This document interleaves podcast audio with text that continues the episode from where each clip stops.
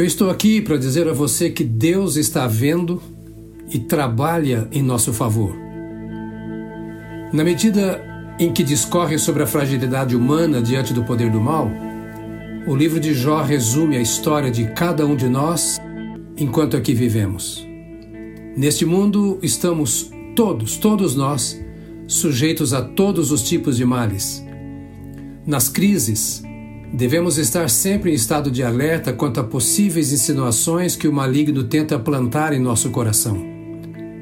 Lembremos-nos de que o adversário batalha incansavelmente para nos enfraquecer e nos incapacitar frente aos males que nos desafiam. Ele nos acusa diante de Deus como se Deus não nos conhecesse e também tenta lançar mentira na nossa mente para que sejamos dominados por dúvidas. As ações do inimigo perante Deus em nada alteram as decisões do Senhor em nosso respeito. Temos os nossos pensamentos orientados pelas verdades de Deus é o mais importante para vencermos o diabo e desfrutarmos de paz e segurança face às nossas passageiras fraquezas e dificuldades. Na audiência celestial, a grande artimanha do diabo foi denunciar o profeta como um pecador interesseiro. Então o Senhor perguntou: Você reparou em meu servo Jó? Não há ninguém na terra como ele é homem íntegro e correto, temente a Deus e se mantém afastado do mal.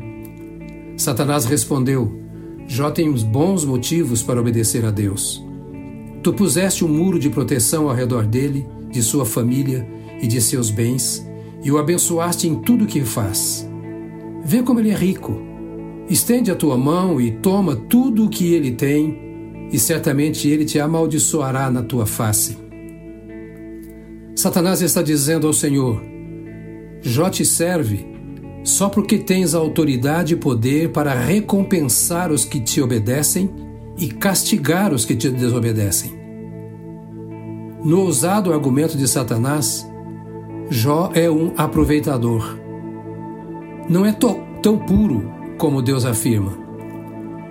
Jó não serve a Deus por amor, voluntariamente, por prazer, num relacionamento espiritual profundo e sincero de identificação com Deus. Satanás afirma que o fundamento da submissão de Jó e do seu culto pessoal está no princípio das perdas e lucros, ou seja, se buscar a Deus, eu ganho. Se não buscá-lo, eu perco. Então, eu vou buscar a Deus. É um negócio, uma barganha, é comércio, é político, é jogo de interesse. Por acaso esse pensamento pernicioso já passou pela sua cabeça a respeito de si mesmo? Assim, nesse exato momento estou seguindo a Deus por medo ou por interesse? Com uma mentalidade assim, diabólica, a pessoa pensa que se tudo está bem, é porque ela está agradando a Deus. Se não, é porque Deus a está castigando por alguma coisa. O discurso de Satanás é um desafio a Deus, a Jó e a nós. Parece incrível, mas os amigos de Jó estavam influenciados pelo mesmo pensamento de Satanás. Basta lermos os conselhos que davam.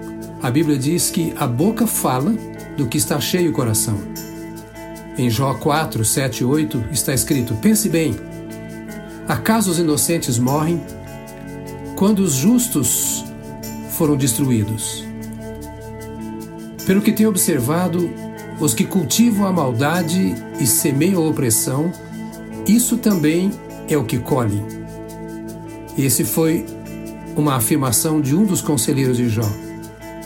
E em meio às atuais circunstâncias e tantas mensagens que ouvimos, a sabedoria está em ouvirmos o conselho de um outro amigo, o Eliú, que no capítulo 36, a partir do verso 15, diz assim: Por meio do sofrimento ele livra os que sofrem e, por meio da adversidade, obtém a sua atenção.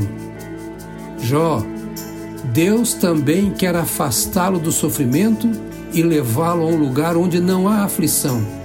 Quer pôr em sua mesa as comidas mais saborosas. Fique atento, Jó.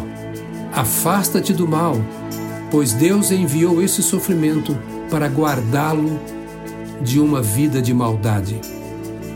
num dos piores momentos da vida de Israel, o Senhor diz, por meio de Jeremias: Eu sei os planos que tenho para vocês, diz o Senhor. São planos de bem e não de mal, para lhes dar o futuro pelo qual anseiam. Preciso dizer hoje: Deus é fiel.